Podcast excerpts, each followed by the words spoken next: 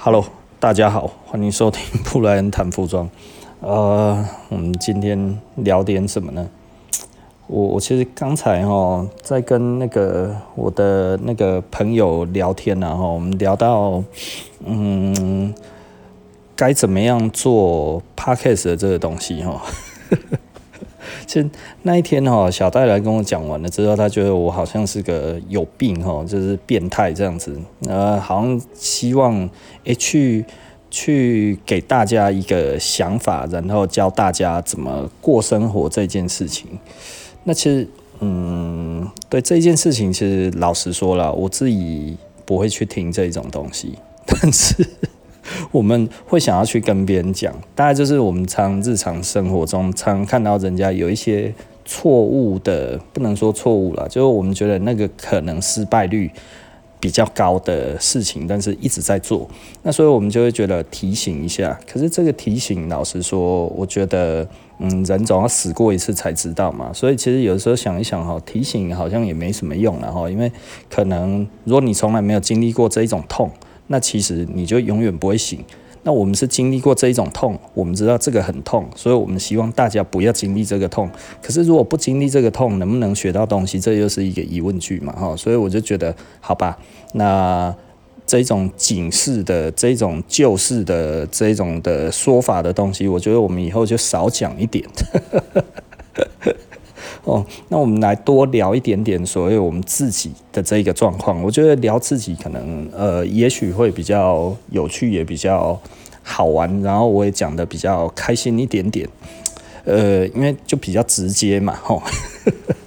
因为人家说哦，小戴讲话很直接，其实老实说，他真的讲话就是很直接的。他其实一直都是这样子，他呃比较不会去，不会去。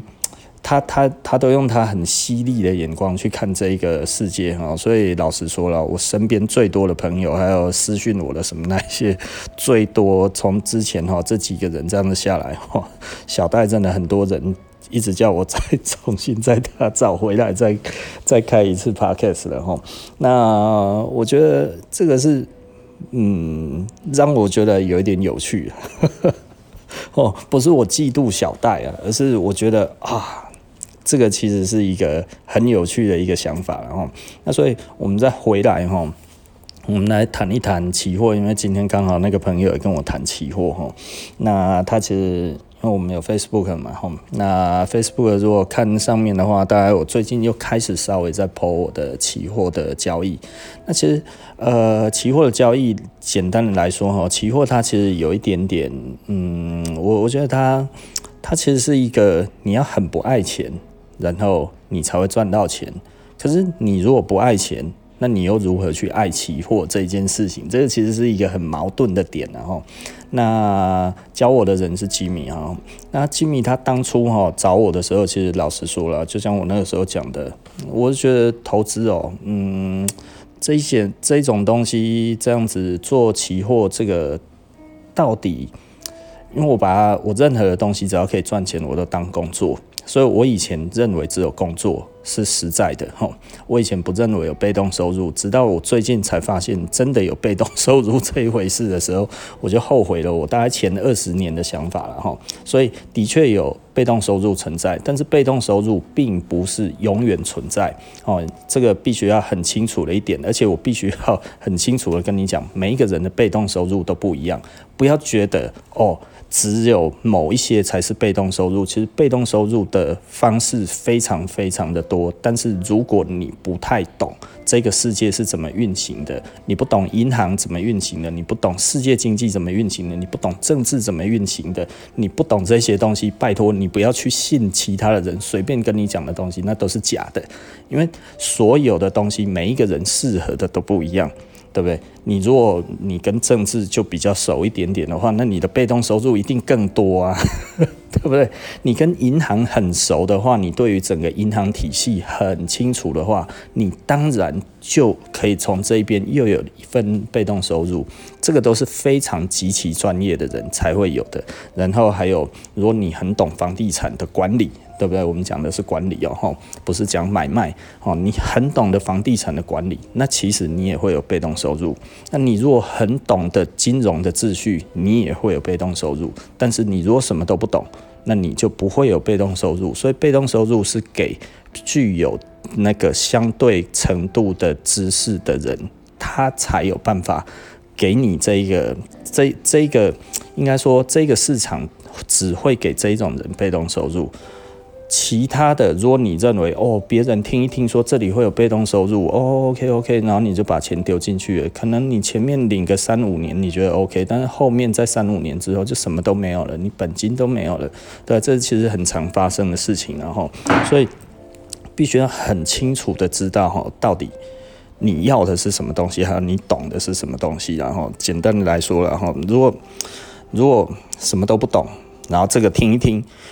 我我就觉得我可以进去，那其实真的就是像我讲的，就真的不如一把火就把那个钱把它烧掉了哈，而且哈去电视台前面烧一张一张慢慢烧哈，你还会出名啊哈，这样子还有机会获得名气的被动收入，你知道吗？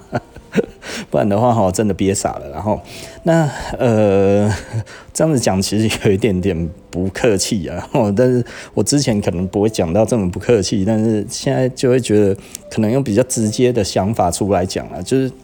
就是就是真的别傻了，被动收入不是这样子来的，然后那其实一个人如果很有名，他也会有被动收入，为什么呢？就是你的粉丝就会贡献给你了嘛，对不对？哈，哇，这一些东西，你看我们讲的就是吸附好了，是不是吸附的，对不对？吸附他不是很多的信徒在那一边，他就有被动收入了啊，他有被动劳斯莱斯诶，是不是？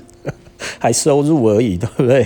哦，还有被动的房子啊，对不对？哦，那个都一直供奉上来的，对不对？可是吸附为什么可以，对不对？为什么你不行？为什么人家有人家膜拜他，为什么没有人膜拜你？这个其实就是差异嘛，这个叫什么？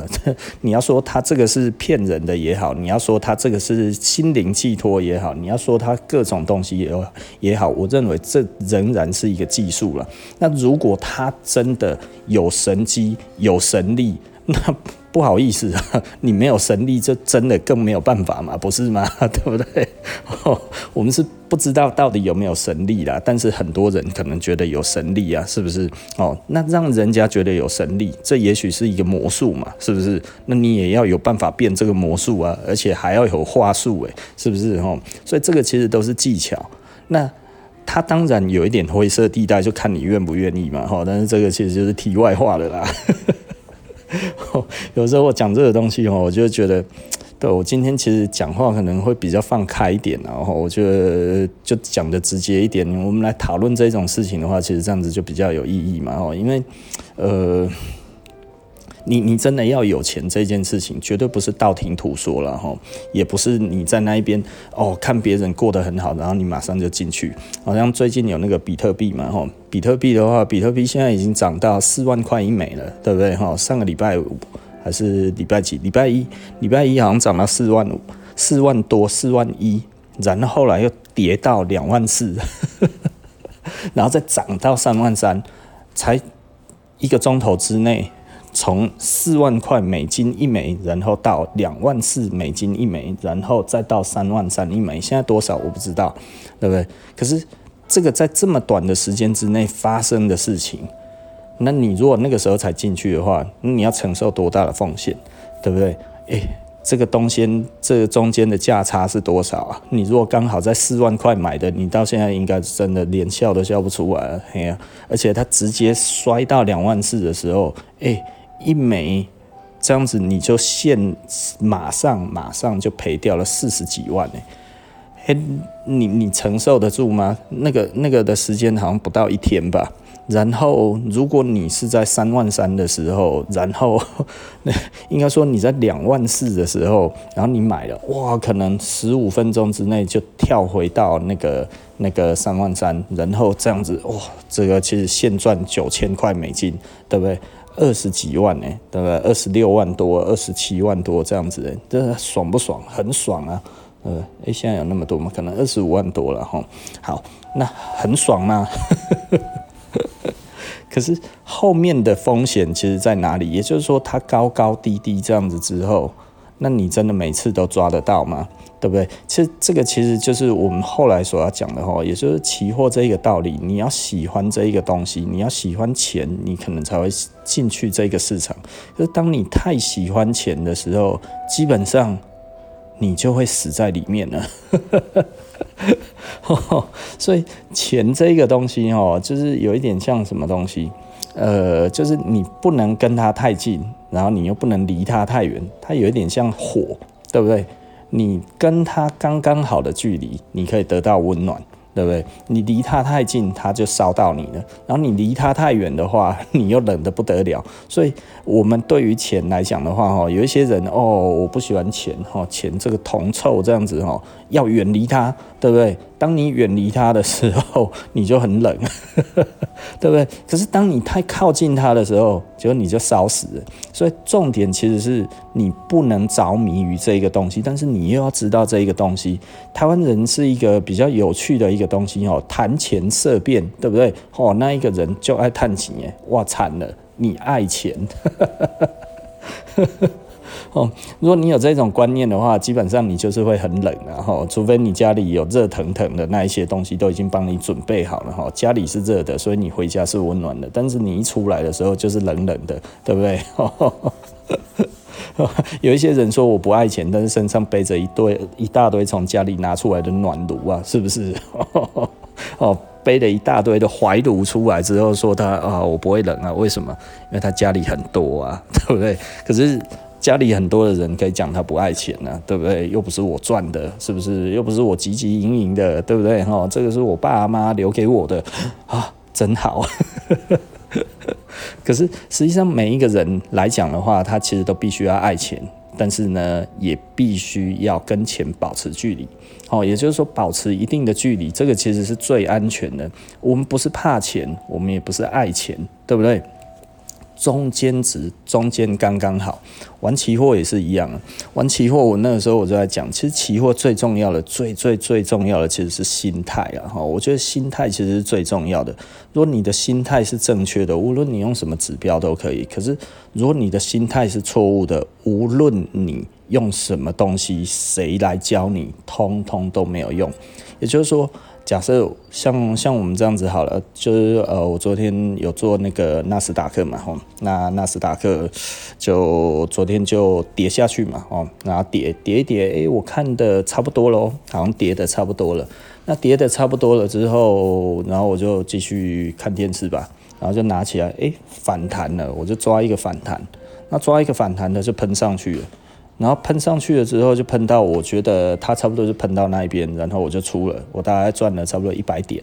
那一百点的纳斯达克大概差不多就是嗯两千美吧，哦，差不多两千美，大概一个多钟头。那这当然很多人就会觉得哇，这样子好好赚哦，你你才一个多钟头就就就赚了两千块美金这样子。可是你要想想看，呃，它也这么好赔啊。对不对？我不是不会赔钱的，吼。也就是说，这个东西其实你必须要很清楚，它有这么好赚，就有这么好赔。但是你要赔多少，对不对？哦，所以纳斯达克，我一般来讲的话，其实我在我自己在看的那一个位置，如果如果它大概有机会赔超过呃。简单的讲，就是赚赔比哈要一比三了哈，也就是说呢，你赔的话赔一，但是你赚要可以赚三。那我们看到了，就是我的停损所设的位置，其实呢比那个什么哈，我停损所设的位置呢，比它的那个我的目标价还要再乘以三，这样子。才是合理的当冲的位置，因为我昨天其实就是要做当冲了哦，因为我现在其实实力不够哈，做波段有的时候我真的看不准，做波段常常会无功而返，所以我其实最近都还是做当冲了哈，有的时候顶多报一张单报两三天而已，我也没有真的可以报很久的单哈。那当然这样子其实就是还很初级啊，只不过诶、大概好像还可以，但是其实我们还是会赔钱啊，对不对哈？我们不是不会赔钱的，好不好哈？所以这个对我来讲还仍然是练习赔钱的，我觉得没有什么好讲的啦哈。为什么？因为赔钱其实讲出来没有什么，没有既既既不激励人心，也不警示啊，是不是？那你问我最近有没有赔？最近比较没有赔了，我大概这一个多月来都没有赔哈。那几乎每一张通通都赚钱了。那所以简单的来说，大概就这样子。可是，呃，我会不会突然有一天吃心疯，不小心我的心态那一天突然不正确之后，然后就突然都没有了呢？很有可能。啊因为这个其实我已经来来去去很多次，所以呃，我常常就是赚钱赚赚赚到一定的程度之后，然后又突然瞬间我又赔光了。那每次的赔光之后，心里面都是痛定思痛，非常之痛，对不对？那个、那个、那个痛到一个不行。你前面所赚到了，哇，那一种感觉很光荣的感觉，然后之后突然没有了，那个时候你就会觉得我自己很像个废物。我为什么要做这件事情？我为什么那个时候没有办法控制我的心态？为什么没有办法让我觉得？这一个东西明明我知道这样子做不对，我为什么还要持续进场，要跟他拼个你死我活，对不对？那个时候其实就是这样子啊，我就会觉得我一定要把你赚回来，我一定要把你赚回来这件事情。当这一个心态出来的时候，你就保戏耶啊。所以哈，为什么我们玩到后来哈，其实简单的来说啦，我其实属于对钱没有那么大企图心的人，这样子真的实在是不太对了哈。也就是说，其实很多人觉得我可以。多赚很多钱，但是我没有去赚这一个钱。那现在景气比较不好了，所以老实说了，就比方说以前房地产，房地产很好赚的时候，其实我可以大赚。呃，我那个时候其实老实说，我把那些钱通通都放进去，一直赚，一直赚，一直赚。我如果转个十几间，我现在应该就有好几亿的身价了。这基本上就是稳的，就是在那边。但是我不想要赚这个钱，呃，因为我觉得赚的不爽。就是这么简单而已啊！不爽，钱还有不爽的，对对。只当你会赚钱超过一定的那个额度之后，不是在那边苦哈哈在当酸民的时候，当酸民基本上他妈的真的说说真的，多数的酸民大概都是钱赚的不够多了。我可以蛮 蛮蛮直接的这样子讲，不然就是想出名的。如果不是想出名，不然就是钱赚不够多，不然不会去当算命，对不对？听这这个其实还蛮容易理解的啦哈。也就是说，哦，我今天要靠酸别人上位，这个可以，他可能本来就想要做这个生意。然后另外一个见不得别人好，这个是最惨的，因为他们其实就是要离钱最远的那一个，他其实就是离火最远的。为什么呢？酸民看到别人赚钱会不爽。所以呢，就我我常常跟我朋友讲，然后我朋友就有的时候有一些在做生意的，他会说：“哈，哎，你看那个人多没良心！你看这个东西做出来才多多少钱而已，哎，他竟然卖到那一个钱呢？”我说：“啊，你可以做的跟他一样好。”他说：“对啊，可以啊。”啊，我说：“啊，他这样子卖得掉。”我说：“他说对啊。”啊，我说：“那你也可以卖一样的价钱啊。”他说：“好像也对呢。”对不对？你你要用这一个心态去去思考才对嘛。而且最终他就算用一样的定价之后，他才会发现其实没有那么好做，对不对？嗯，但是这中间来讲的话，他就会觉得哦，原来其实要这样子才做得起来，因为他以前再怎么做，做再多都赚不到钱，都只是一个打工的钱，甚至比打工的钱还少。我说啊，这样子要做什么生意？这样子其实就不叫生意啊。这样子其实怎么你怎么不去找一个工作，然后去那边打工？你可能还爽一点，对，还不用担心东担心西，还不用扛责任，是不是？哎，这一些责任要扛，时间什么那一些东西，通通你要去指挥，所有的事情大大小小都要你要做。怎么不是去一家公司，然后人家都帮你？找好了这些所有的东西，你只要负责把它装起来，你只要负责把它做起来，你要负责把它雕出来就好了，而不用再去烦恼那一些东西，而且赚的还比较多。他说好像也对，对，所以实际上简单的来说，如果你会觉得人家赚很多哦，如果你觉得这个怎样怎样这样子，其实很简单的一件事情就是，嗯，你根本不了解钱是怎么回事，而且。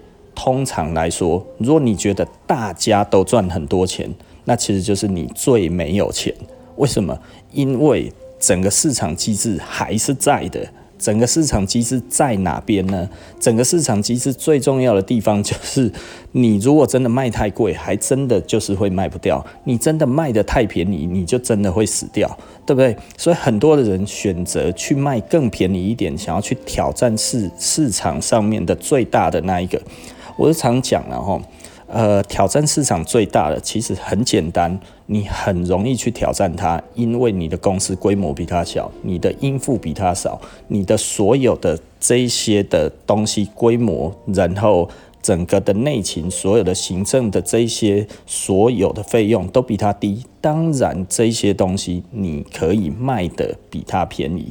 但是呢，你现在的定价有没有办法等你跟它差不多大的时候，然后你还持续的下去？这个其实才是重点。也就是说，这个其实就是你的远见的问题啊。很多人很没有远见这件事情，所以常常有的时候人家就会讲说：“哦，诶，你看那个谁谁谁卖得很便宜。”那我就稍微看了一下，大概成本在哪里，这样子弄一下。我说：“哦，等它大一点，它自己就倒了。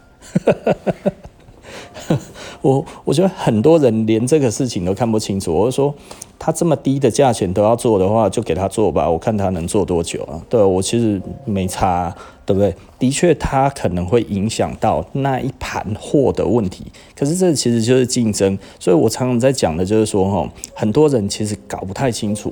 他说，哈，诶，我弄比较。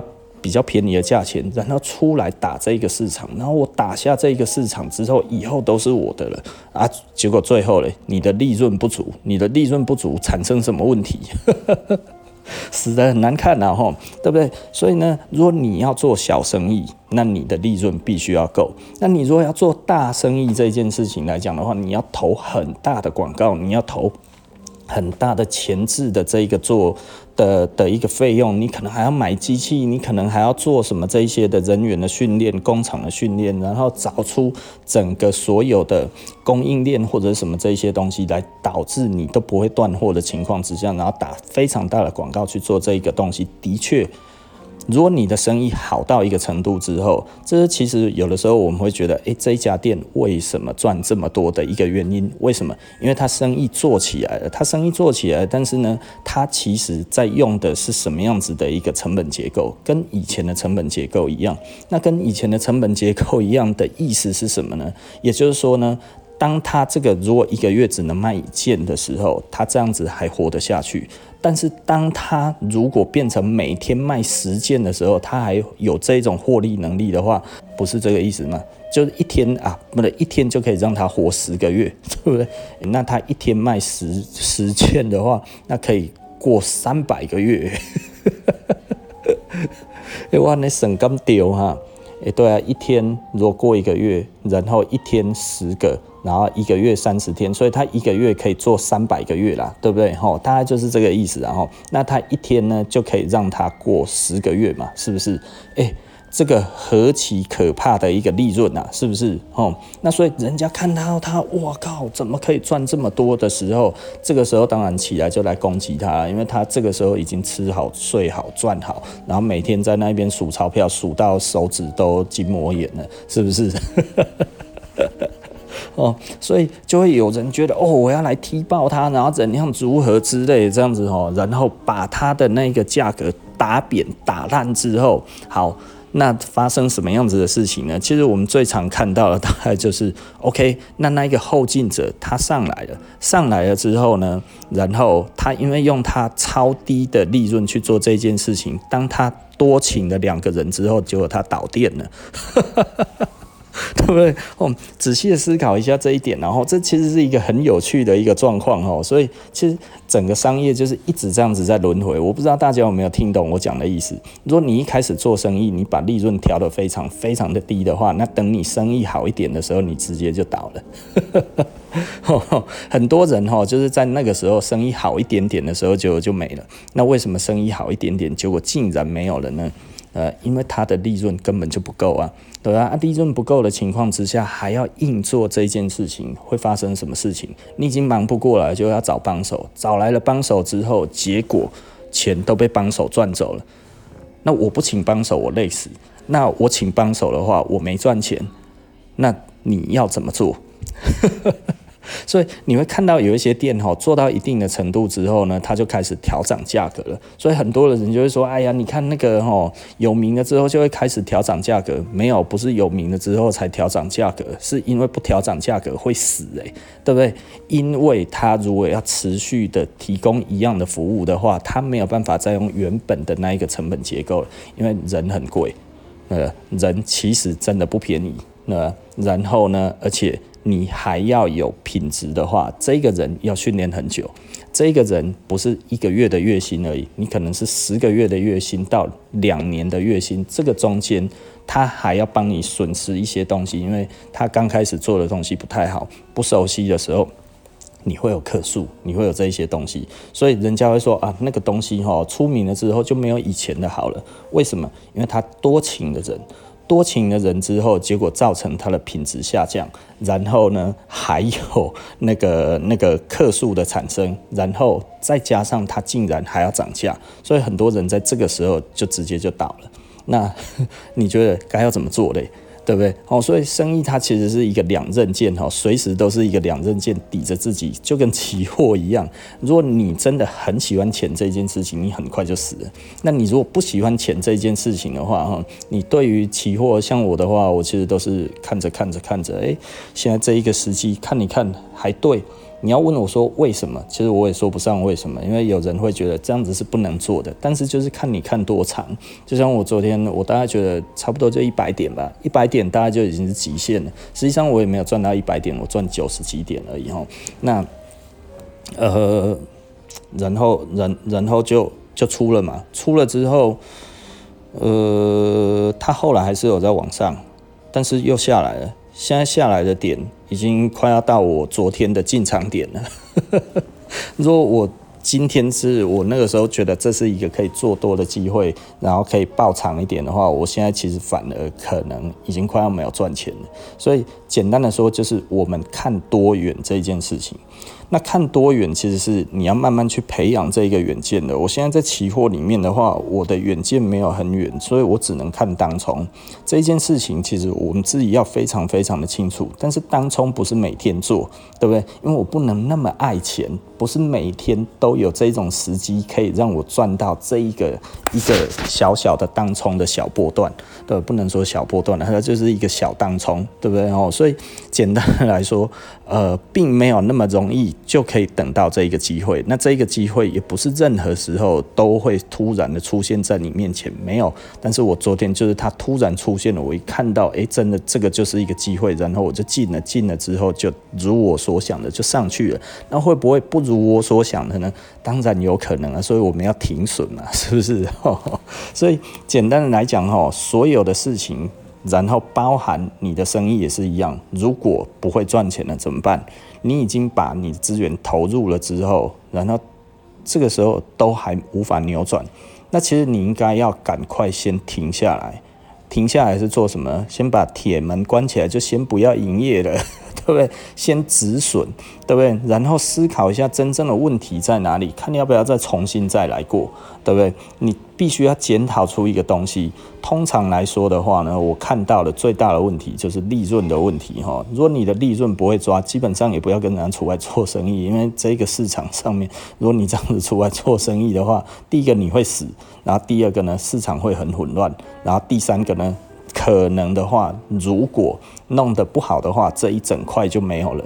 那这一整块就没有了，其实，嗯，当然对你也没有影响了哈。但是对于对这件事情靠这个吃吃吃喝拉撒的人来说的话，他可能就遭逢巨变，他们可能就家庭破碎。对，我讲的是真的哈，因为不是每一个人都那么有聪明的可以去应付这整体的。的事情的演变哈，很多人哈，生意好不容易做起来，其实老实说，他也搞不清楚为什么，后来突然因为这样子一弄失败了之后，他这一辈子再再也站不起来了。因为有的时候，其实呃，做生意成功是一个机运而已。对于那一种不知道为什么自己成功的人，有的时候他其实只是机运到了。很少人像我这么没有机运，还可以把生意做得这么好的人。其实我的生意机运一直非常非常差哈。这个这个，但是我我们一直有办法去扭转这些事情。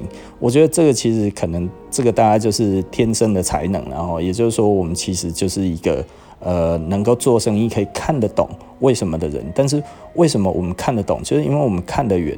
我从以前到现在看生意哈，就只有一个。